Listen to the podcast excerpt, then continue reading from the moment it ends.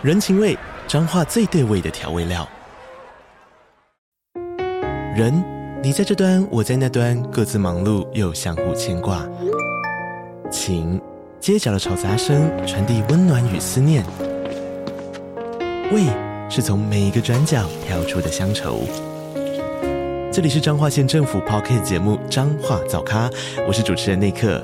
从彰化大小事各具特色到旅游攻略，透过轻松有趣的访谈，带着大家走进最在地的早咖。准备好了吗？彰化的故事，我们说给你听。以上为彰化县政府广告。政府把运动变成了一个国足情绪投射的象征，所以我们开始去消费这些选手。那在让他们为国争光的时候，就想说我要如何创造更多台湾之光。所以不管在各个项目，只要有机会夺牌的，我们就开始丢资源，开始用政府的机制去让这样的一个生产链、奖牌生产机器。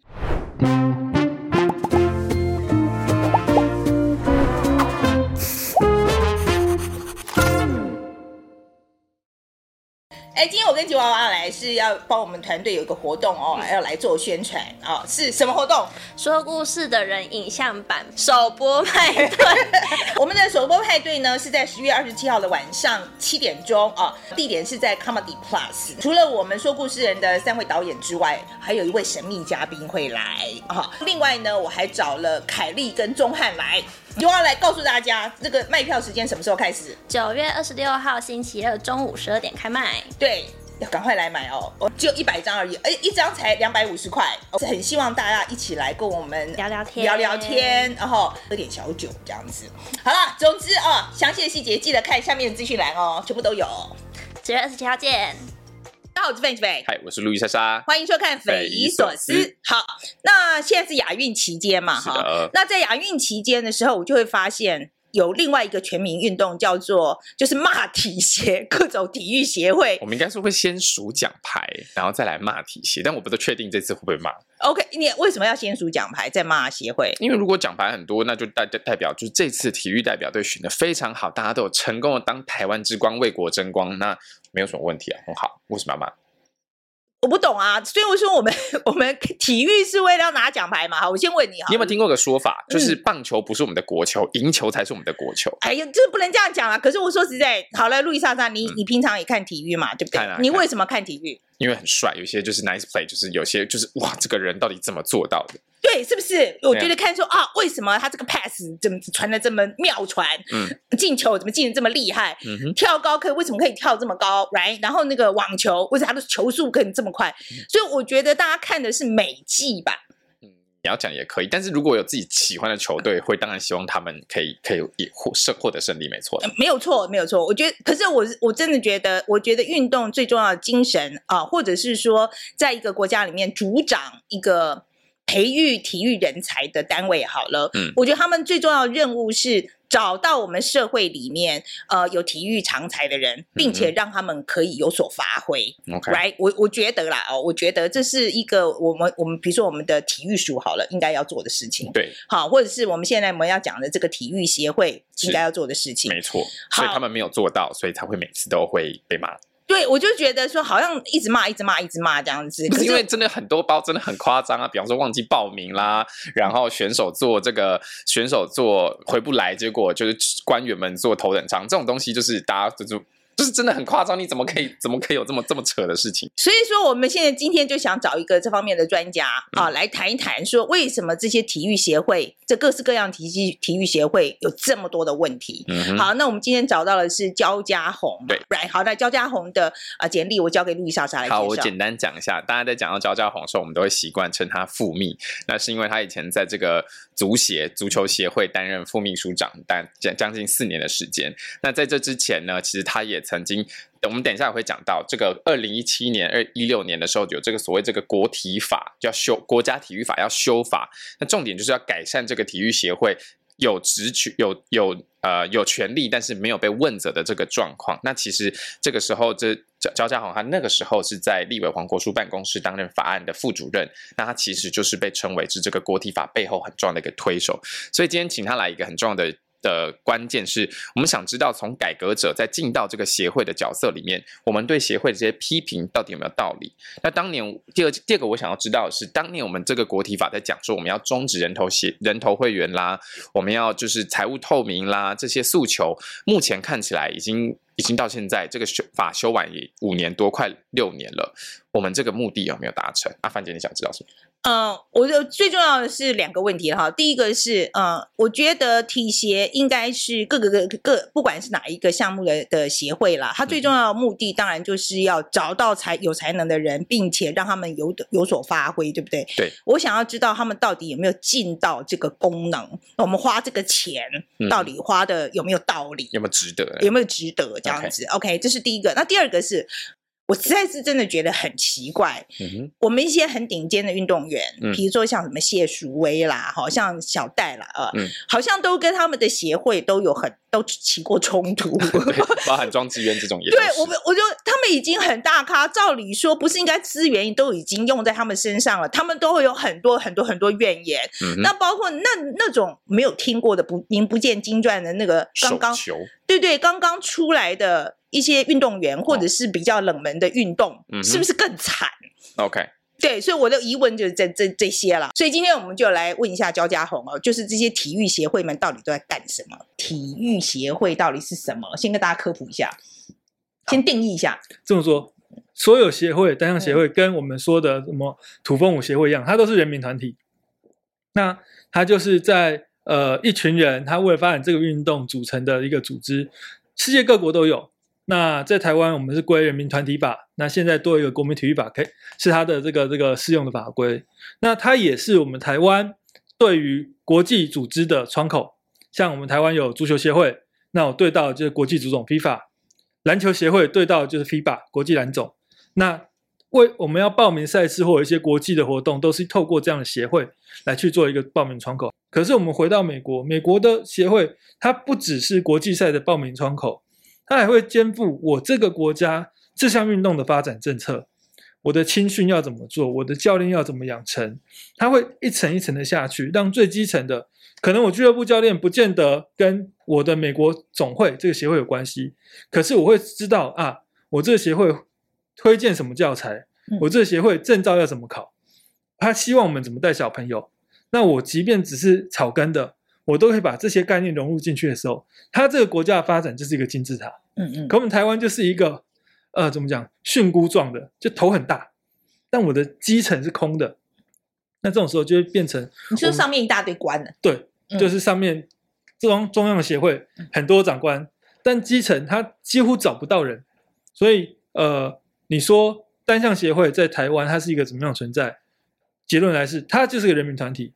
可是。在他该负责的业务里面，在台湾往往我们会忘记了协会该有兼具的发展跟沟通的角色。国家为什么要补助体育？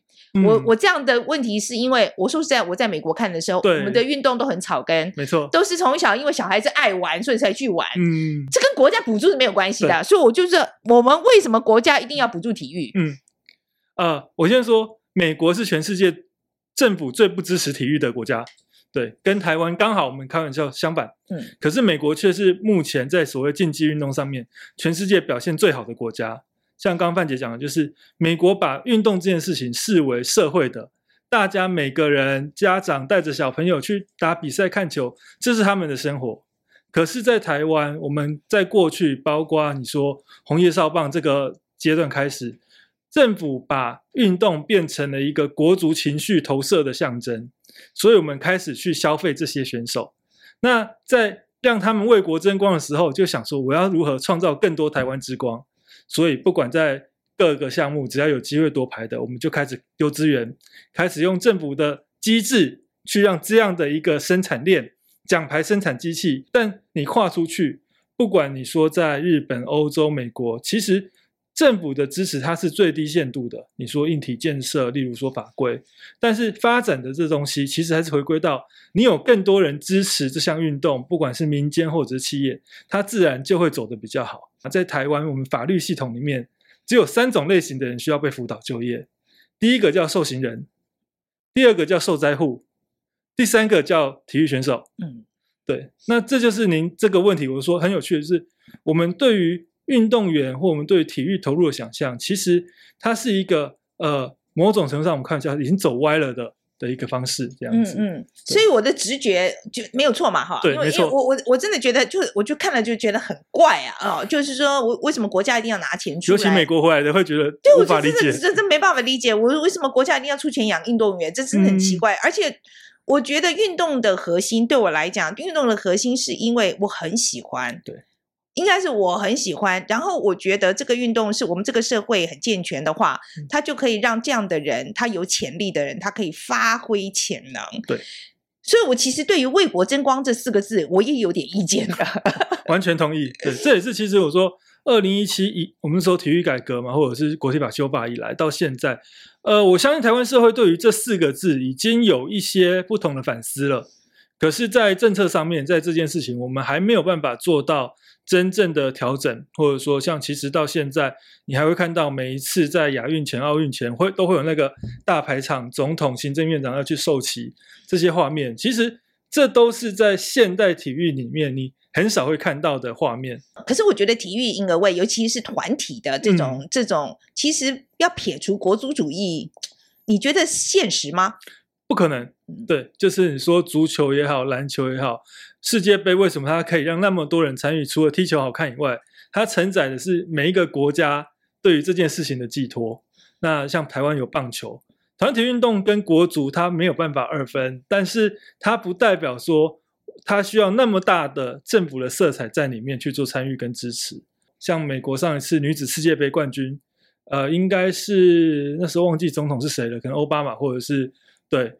他跟他合照，他并不会说啊，我给你们很大的支持，不会。但他与有荣焉，这一群人是一样，是美国的骄傲。那这总统跟他们一起做合照，那就是一个很棒的状态。我的理解是这样，就是说很草根的，我很草根的，就从小开始玩，然后就开始玩玩玩玩的很好的时候，他将来有一个市场性，因为他可以排，他可以打职业嘛，哈，所以他可以赚很多钱，所以他有一个很完整的 pipeline。我我就就是说，他他很草根的，很很多的人才聚集起来，最后最顶尖的人可以赚到很多钱，哈，这是一个很健康的环境，对不对？哈。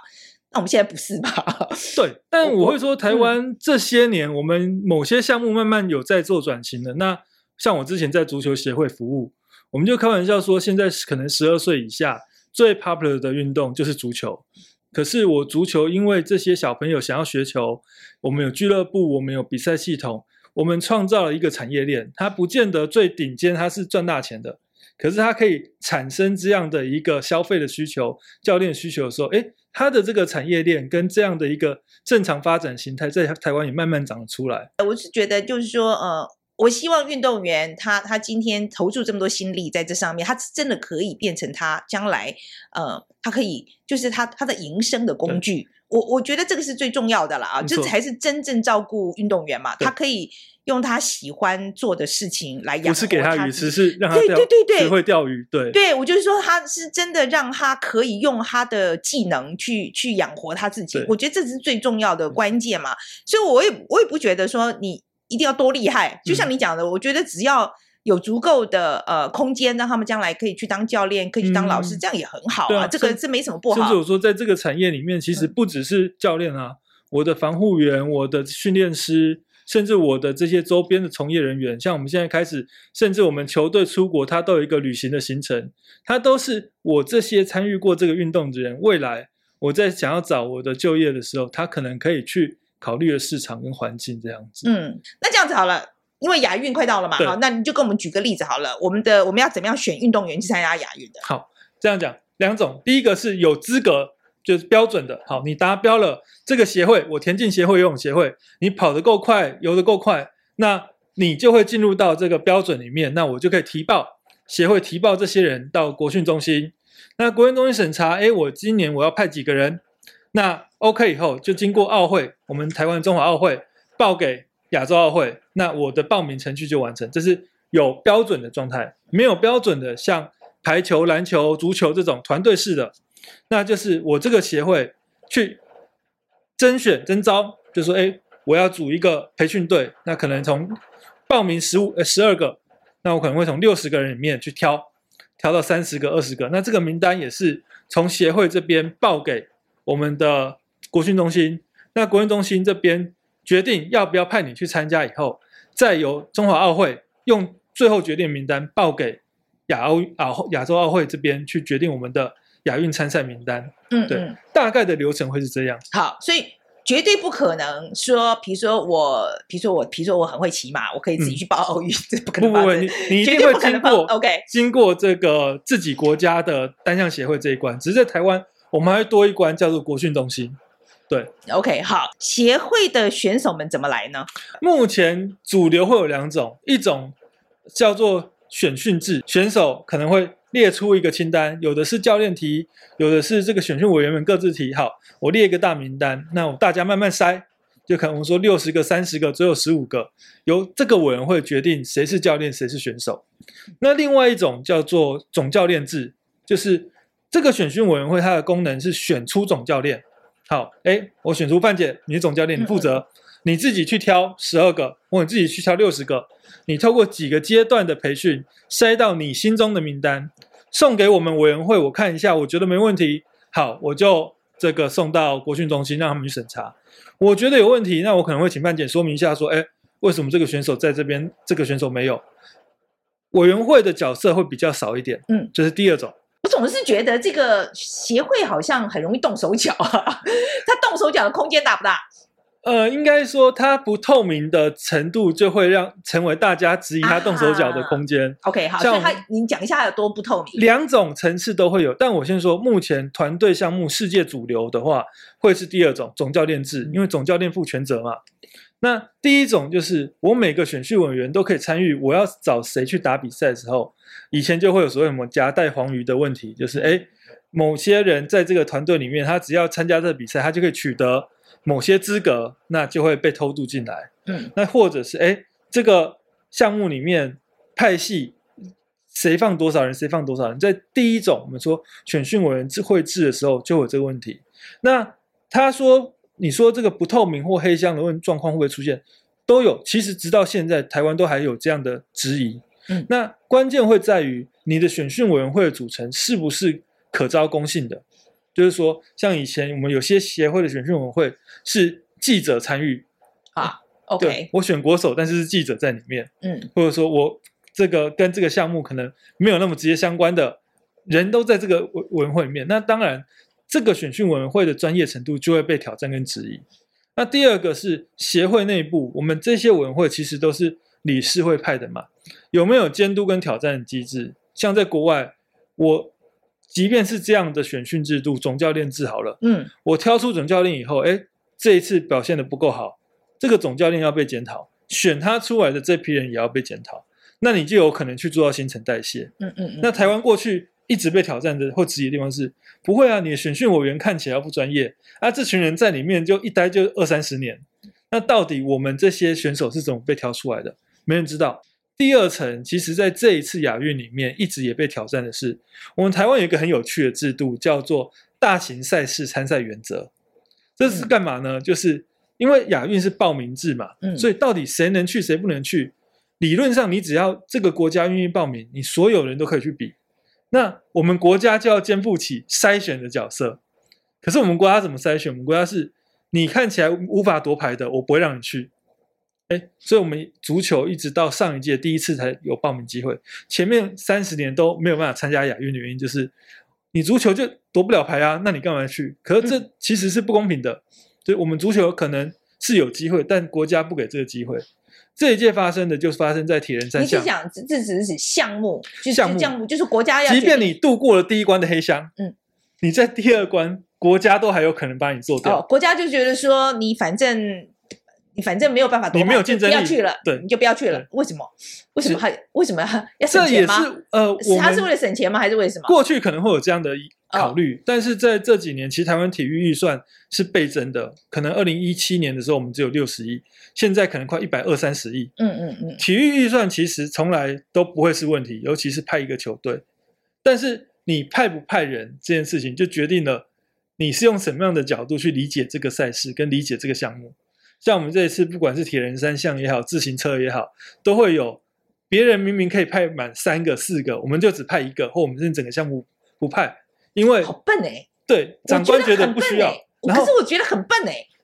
是你就没有 sense 啊？你对，没有 sense 吧？这个觉得是很笨哎。我觉得就算他今年没可能夺牌，你这个去参加体育国这这个国际赛事很需要经验的。这就是我们说的，甚至有一些选手是他看起来在国其他赛事都有不错的成绩，只是因为没有办法夺牌，他就不被报名。那甚至自行车，我们说我们需要一破风手，我们会只派一个人，就是哎，很多战术在这赛会里面就无法用到。那我们去看体育署的这个会议记录，他就直接说不予同意或不予参加，不说为什么。那即便单项协会推荐了这个些人，在体育署或国训中心这一关，这些人又被杀掉之后，这层一层一层的这种。我们说不透明的状况，或者说这个交代不清的状况，都会让大家对于台湾的选训制度会有质疑。原因是来自这边。嗯。好，然后我觉得那个那个整个上来的制度，比如说你要怎么样找到这个人，跟怎么样培养他，嗯、这个是一个要非常有效率来执行这样子。你觉得我们现在的这个体协的这个制度，就各种协会的有办法做到这一点吗？完全没有。对，我我直直白讲，呃，我相信在。海国外包括范姐，你应该有经验，就是我们去玩某个运动，其实在国外你是会注册，就不管我注册在 club 或者注册在这个协会都会。可是在台湾我们没有这样的概念。台湾我们第一个在做选手小选手的注册，是我们足协在那时候在一二零年、二一九年、二零年的时候我们做的。为什么要做这件事情？就是我很多小朋友可能从小是有天分的，可是当你协会没有掌握这件事情的时候，你甚至不知道你有多少人在参与比赛的时候。你到最后永远只能去捞活到十八岁的那一群球员，可是有很多可能有天分的，可以值得你去投资或关注的球员，在十二岁、十五岁每一个升学的阶段，他都可能被甩掉的时候，你协会对这些事情是无能为力的。如果你没有这样注册系统去掌握，那你最后只能仰赖的就是过去传统由上到下的一条边的体育班才能抓得到人。可是我们的。有才能的，怎么可能只有在体育班里面？对啊，那这是台湾现在在做的很需要现代化的一步，就是单项协会对于我们最基层的连接跟掌握。所以国外你会看到我们这些去参加奥运的选手，有的是医师，有的是律师，他有各行各业专业，可是他在运动也很强。但在台湾你会看到的，永远都是他是体育大学的学生，所以他去打这个亚运、奥运。这是台湾我们本身扭曲掉的地方。我们之前都开玩笑，小朋友一年三百六十五天，可能有一半的时间不在学校，都在外面打比赛。可是这些比比赛的资料、这些名单，它到底有没有一个被系统性的观察跟整理？这很重要啊！就是在这里啊。可是我们台湾现在没有，嗯，我们就有一堆基层赛事、县市的比赛、全国杯赛，到处都在打。可是我没有一个系统是告诉你说，我这个小朋友一年打了几场比赛。这这也很重要。我们说在。运科的概念里面，台湾运动员常常会进入一个过度训练的状态。我们从头到尾为了拿奖牌，我 A 比赛没有，我就打 B、C、D、E，打到他真正应该要发光发热的时候，他已经受伤了。嗯，因为过度训练、过度使用。好，那这些东西系这种注册系统在国外行之有年的，他就可以帮你去看我这个小朋友他的履历是什么。那如果今天我们说 OK，回到比较个人项目类的。桌球也好，羽球也好，是我们这种运力体操也好，他在某些项赛事、基层赛事是有成绩的时候，OK，他就应该可以被他的地方县市政府的体育会委员会看到，哎，这个可能我们未来安排集训的时候可以找他来，或者说我可以把名单报给我的总会、全国协会，说，哎，你也可以留意一下，我们这边有几个不错的孩子，未来你你在抠这种全国训练的时候，可以把他们找来。这这会是我们说最健康的一个形式，可是我们台湾现在没有这样状况。那这个协会我们知道它是这个民间团体嘛，哈，然后它上面就是有政府，政府跟他的关系是什么？呃，我们说会是监理，就是监督管理跟补助，嗯，对，所以协会是自治的。嗯 OK，协会是自治的，就是这是民间团体，那政府只是负责监管而已，然后呃，顺便再担担任干爹干妈的这个 sponsor，我们 sponsor 给你钱这样子。OK，好，所以他跟政府的关系是这个样子。好，协会的会长怎么选出来？呃，基本上都是由他们会员选举产生。对，哦，OK，那为什么？一大堆有钱的人跟政治人物。呃，这么说，他为什么不是体育？我我我感觉上，我觉得应该是很懂这个体育，嗯、或者是以前在这个 sports 里面的人啊。对，最核心的关键就是没有钱啊。对，OK。单项当当单项协会没有钱，政府的补助也不够的时候，这个协会要运作，那他就一定找一些这个士绅们来这个做共襄盛举的一个一个参与。那久而久之，那就理事长就给你当吧。我懂了，那就是说，因为就是要他可以去兜钱，对，然后就是说，要么有钱老板他自己可以出钱，要么就是呃，他有人脉可以去，他有人脉啊，可以帮你找到钱这样子，所以这是协会的会长为什么都是这些人在担当啊？这个其实也有道理了，是有道理，是有道理，这个这个有点道理。那可是他政党色彩明不明显？有常常在讲说，哦，这个很蓝，这个很绿，这这个现象我会说，台湾我们说被被列管单项协会大概有四十几个，我们竞技项目。可是这里面，你过去真的是政治人物出身的，可能不超过十个。可是为什么大家会印象那么强烈？因为政治人物本来就有名嘛。当他有名了以后，你就会觉得好像这些协会都是这些政治人物在当。你说过去丁守中啊、廖正景啊，或者是呃郭正亮啊，都是。那但大部分更多的其实是这种企业家集团。嗯，对，他才是真正单项协会理事长们的主流。那至于有没有同一批人吧？呃，通常组成，如果说你像我们那时候在做国体法研究的时候，它的重复性大概有七成左右。那就是基本上就是同一批人在那边轮来轮去啊，可以这么说。哦，OK OK，好，那我们再来讲说那个理事呢？理事理事的组成通常是谁？通常就会由这个项目的这个这个参与者，他的比例就会高一点。对，因为毕竟理事长要负责去找钱嘛，但理事可能就会说：“哎，那你们理事是负责帮理事长做事的人。”对对对，哦、就理事可能是开理事会决策的时候会给一些专业意见，那也会展现这个理事长对这个协会的尊重。所以台湾我们大部分这个单项协会其实理事的人数都很多，我们大概有可能到三十六个。OK，所以。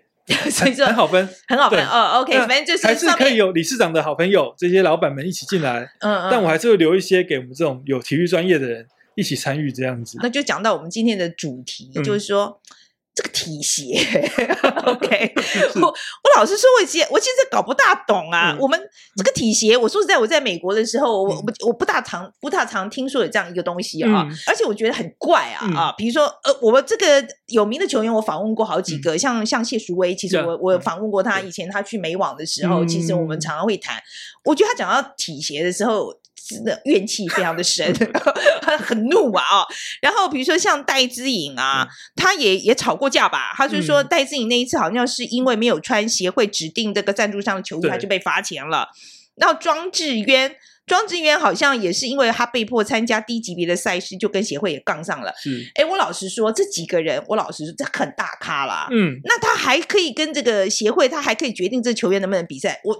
我觉得这个协会的权力，我觉得大到我没有办法想象。哎，呃，应该这么说，协会当然有他的权利，但是他在台湾某种程度上，我们都说做大，就他可以去为所欲为的指派球员，本质上还是在没有人约束他。不管我们说内部协会内部的组成或外部政府的监督都失能的时候，那当然协会就会觉得，对啊，当我有一个意志要去贯彻。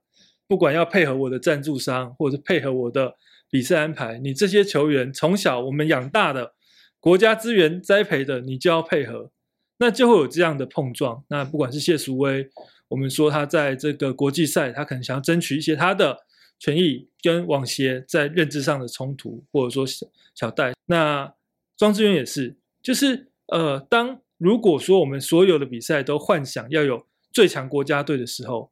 每个球员有他自己的职业生涯跟规划，那他要被迫去接受你所有的安排，那这对他而言，没有人可以为他的生涯负责啊。那冲突就在这边产生。可是我们退一步想，像这几年我们不会说完全没有改进，是因为 OK，因为谢淑薇事件，因为戴资颖事件，那体育署开始去要求说，哎，你单项协会涉及到这样的一个赞助商权益的时候，你必须要跟球员先沟通。那这也是。上一次国体法，我们把它融入进去的一个精神。那这些东西都都其实是外部在监督的时候，你应该要去体育署可以去提醒单项协会怎么样跟着现代化。我们所有单项协会在一栋大楼里面，在朱人街，他们叫体育大楼。那这这栋大楼里面的，其实他们跟我们说整个现代社会，我都开玩笑，那那是时光隧道。嗯，里面的长辈们，大家都觉得，哎，我们以前就是这样搞。那现在你们这些小的，就是要配合。可时代不一样了，尤其这些我们顶尖的选手，在国外看过，知道现在世界运动发展的文化，再回来那个冲突就会产生。像范简刚刚说的，所有选手某种程度上都怀着一些怨气也好，或者说不理解也好，尤其看到国外的先进跟台湾的保守，那这些东西内部协会内部过去可能它是一个比较封闭的状态，那又没有这种内部监督机制，像说会员大会或者是理事。或运动员的发生的时候，那当然不会有人告诉他们：“哎，你做错了。”但真的等到运动员发生，顶尖的运动员发生，那往往都会是新闻事件，而不是大家真的可以好好先把问题去提前解决。嗯，我现在想要再问你一个问题哦，是就是说，你觉得，因为我说在我们的美国的经验真的是就很草根，它是这样上下面上来的嘛，哈、嗯。就是由上而下的这种方式啊，嗯，嗯，你觉得是可以培养出很好的人才吗？要看我们的目标是什么。如果我们的目的是推展体育运动，让大家都可以参与，那由下而上当然是一个最健康的方式，它有一个足够支撑。但如果我们的目标是要夺牌、争金夺银，让世界看见台湾，由上而下方式是最有效率的方式。呃，在我们说冷战时期，苏联。它就是一个由上而下，包括后来的中国、北韩，那或者是我们一些中欧国家。那美国它就是一个由下而上很很经典的一个一个样态。两个各有好坏，可是就看最后我们这个社会或我们这个国家选择的价值是什么。而目前台湾相对来说还是一个比较由上而下的一个这种管制型的，由政府丢资源，然后希望可以。找到优秀的选手为国争光的一个状态。好，可是我现在在讲的就是说另外一个问题。我觉得在现今来讲，你如果要让你的 talent，我们今天讲就最中间的这个人，嗯、能够充他的这个他的才能能够充分充分发挥，有效率、嗯、最高发挥的话，我觉得必须要以人为中心。对好，这是这是我的这是我的想法。我觉得在运动员是一样的。嗯，同意。我我觉得在运动员是一样的，你要以这个运动员为中心，然后你要给他需要的。嗯、我不管你的目的最后是不是要拿，拿牌啦，对。可是你要让他的这个才能要最高的发挥才有可能嘛，最有效率的，最有效率的运用嘛，哈。所以是不是应该以这个运动员为中心？嗯。然后我们给他我他需要的，对，应该是这样吧？逻辑完全正确。对，逻辑完全正确。可是我们实务上是不是这样做？所以我必须说，这就是我们台湾在体育发展上长出的另外一个特色。我不知道范姐有没有印象，在大概应该是呃二零一六或者是两千年，我们说这个东京奥运之后，体育署我们政府常说一个词叫“黄金计划”。嗯，黄金计划什么？是我们讲过去的呃体育发展是由上而下的管制嘛？像国训中心，就所有的运动员都关在里面，你们就给我苦练。然后夺金牌这样子，好，那他们后来发现这样搞好像不是办法，于是他们多了一个框架叫黄金计划，就是如果你是最顶尖的这一批，他们认定有机会夺牌的，他可以有更多的资源，例如说找他专属的防护员，找他专属的训练师，或者是他的机票座位什么都可以升等。好，那问题来了，就是看起来是一个很现代性的想象，实际上他对选手的注意有没有？他当然有。可是你对齐到国外，国外我们是用商业在支持这样的发展的时候，你说，呃，这个我们网球这个三巨头每一个都有自己的 team，它是商业支持的。可是台湾是政府支持的时候，我们这些黄金计划可能拉到国外，也不过就是军标，我们的高标是别人的军标，嗯嗯，但我们旧的东西问题还是在，甚至它更强化了，说在国训里面，它也有所谓的阶级待遇。像比如说那个呃谢淑慧那次的事情，我真的就觉得这詹家的势力是不是也真的稍微太大了一点？就是在网球的在台湾的这个网球的这个 community 里面，我觉得感觉上势力也很大。我现在讲就是说，这个某一个特定协会被某一群人长期把持的这个现象，是不是很普遍？嗯、呃，在过去会比较常见。那当然，我先说，我跟网球没有那么熟，毕竟我的守备范围可能在足球啊、棒球啊。那你说派系这种问题，都会，当然有人的地方就有派系。那只是过去我们说，我们的单项协会它相对比较封闭，你要加入会员，你要理事会同意，所以它很难去产生不一样的声音出来。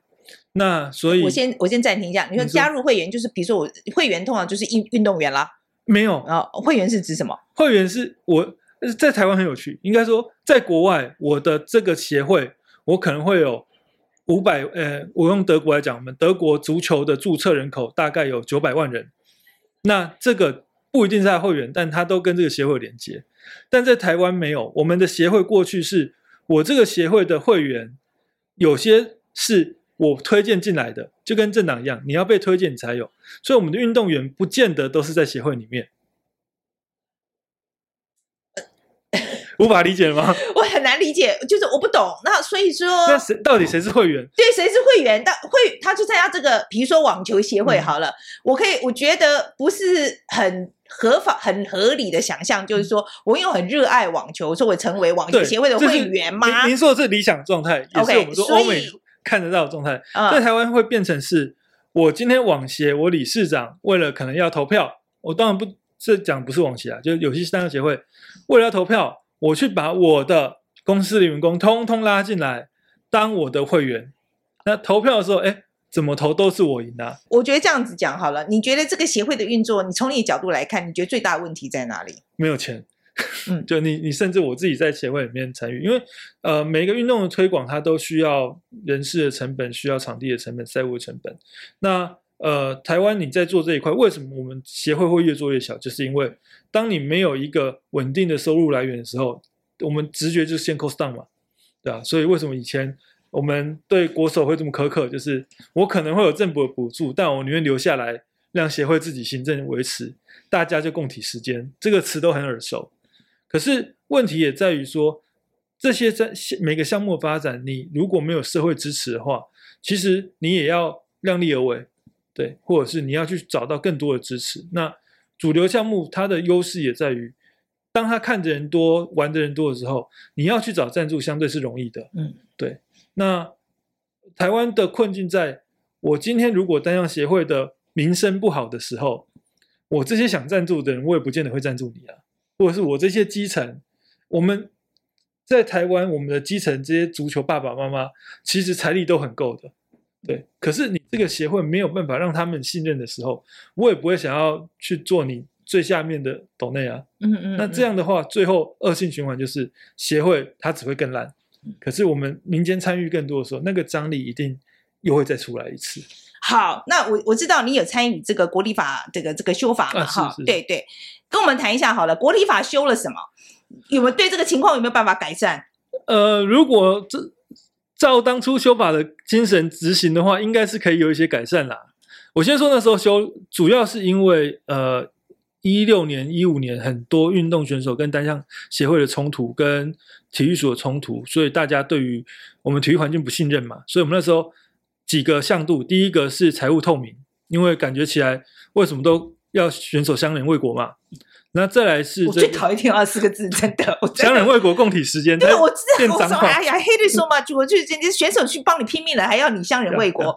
然后财务透明一件事情，然后这个公开参与，呃，透，呃，这个开放参与，就是你不要在一群人小圈圈嘛，应该让我们这些愿意参与的参与进去。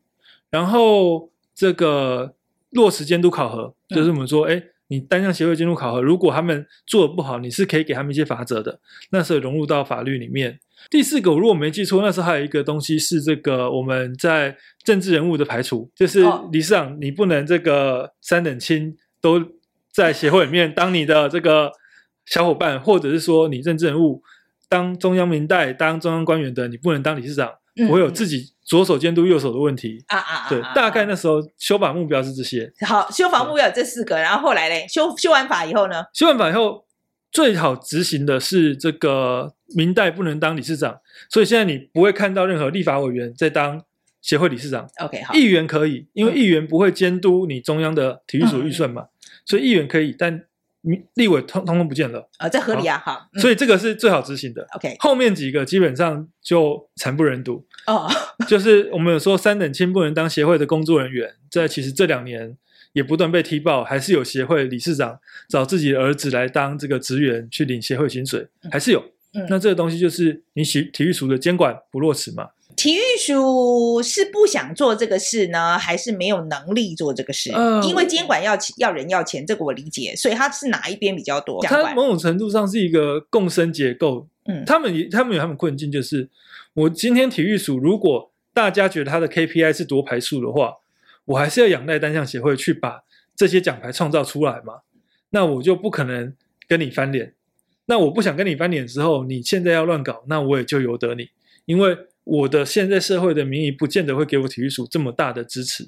就是如果哪一天我们台湾社会可以接受，我今年亚运奥运，因为我们要整顿单项协会，所以没有奖牌。如果可以，那或许体育署就会更有勇气去执法。嗯，对，这合理啊。其实这合理啊。我觉得我我我听起来是合理的啊。你在整顿期当然是很困难嘛。对，可是你要给他时间嘛。就就是我们现在到底我们有没有想要整顿的意思？跟 OK，他们有没有感受到？这个社会对于这件事情的重视，一七年的时候，的确，当时社会有一股能量去支持修法这件事情。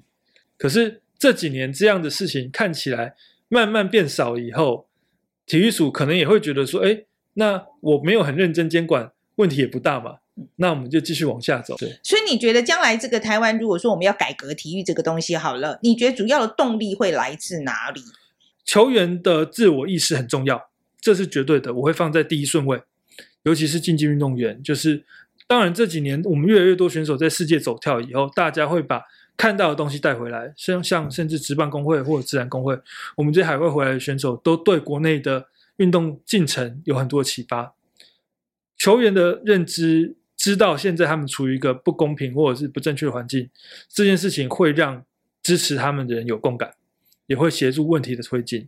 但更多的是基层的球迷，或者是我们这些家长们的声援，就是在看到不公不义的议题的时候，当你有家长、你有球迷的支持的时候，会让整个不管是协会也好，或者是行政单位也好，会有更多的压力，必须要去改进。你自己在足协的这个呃足协的这这这这段期间嘛哈，嗯，所以你自己觉得外面对于协会的这些批评有没有道理？然后你自己在里面做的话，你觉得最困难的地方在哪里？外面的批评，我当然觉得有道理啊，因为以前我就是在外面批评的那些人。对，就是就是应该这么说，所有的批评扣除掉，我们说所谓的资源分配啦，就是你该做哪些东西，像我刚刚讲，不管是注册系统也好，我们在做青年联赛也好。让台湾的体育发展更接轨国际或更正常化，这些东西本来就是协会该做的。那我那四年到足协，刚好也有一些时间跟支持，我们慢慢在推。可是阻力一定就会来自于台湾，我们太习惯过去的我们刚刚讲由上而下的那种制度，又或者说我们会太习惯于排除掉一般人参与运动的想象。那包括基层的教练，包括一些这个比较资深的前辈，他们会说。过去都没有的事情，为什么你现在要改变？即便他们也知道国外都怎么做，那会需要花时间沟通，那也需要争取支持。甚至我们都开玩笑，过去我们在推一些政策的时候，第一个挑战我们的不一定是前辈，是我们的体育署长官，因为他们会说你这样会让我们很难做，其他协会也被要求这样怎么办？对，那当然我们也会沟通，或者说我们也会。那没关系，我这一个 case 就不拿你体育署的钱，我们自己筹。但是这些东西都是你说，即便其他单项协会，我相信一定还是会有想要做得更好的这种呃从业人员，但他是不是可以得到足够的支持，不管来自官方或来自自己的的前辈，这都会是台湾决定台湾体育能够走得多前面的一个关键。嗯，推动这个足足球运动的这段期间，嗯、你你跟我们举一个，你那一天你就觉得，呃，我做这件事情终于有点成就了。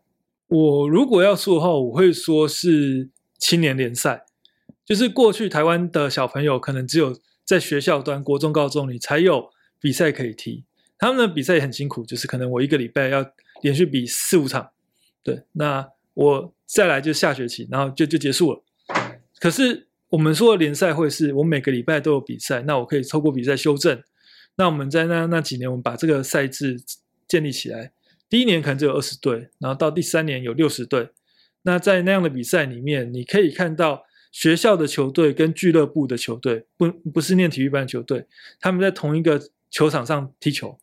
那俱乐部的球队也会展现出不亚于体育班球队的这样的表现的时候，你会觉得，对，这就是我们想看到的，就是台湾不见得只有体育班才能够展展现出就是所谓的球技，也不见得只有。体育班这个选项才能继续踢球，嗯，对啊。那到我们第三年，因为尤其中间还遇到疫情，就是看到那这个比赛能够打起来，然后体育班跟俱乐部球队一起比赛的时候，我觉得我们证明了，就是在台湾的体育发展基层这件事情可以有不同的想象，更不要说这件事情，这些小朋友，因为我们有注册系统，所以他全部都在我们的掌握名单里面。像我们呃 U 十。二 U 二十的代表队，我们后来的选材就不再只有体育科班的学生，俱乐部的小朋友也有机会被选到国家代表队里面，他们是有机会在世界舞台被看见的。嗯，对啊，那这在台湾是其他项目你很难想象到能够做到的事情。来，路易莎莎，今天 take away，你先讲。好，我觉得我这边有一个一个重重要呼吁，就是新任体育组可以做事做事好吗？就是都讲了，法源也给你了。然后这个该该给你的法源依据，你都有尚方宝剑啦，那你要就做事，就是要砍。OK，比方说我们去查的时候，虽然说我在查的时候要查一些财报，有些大的协会它财报都有出来，可是财财那个项目也是乱七八糟啊，甚至有三分之二的这个财报没有办法定时交出来。哎，你每年拿几百万呢？你拿了几百万或者一千多万，结果你连财务报告都不用交，钱都不用不用告诉我花到哪里去，这个会不会很夸张啊？他现在法援，所以。麻烦一下，就是这件事情，我觉得蛮重要的。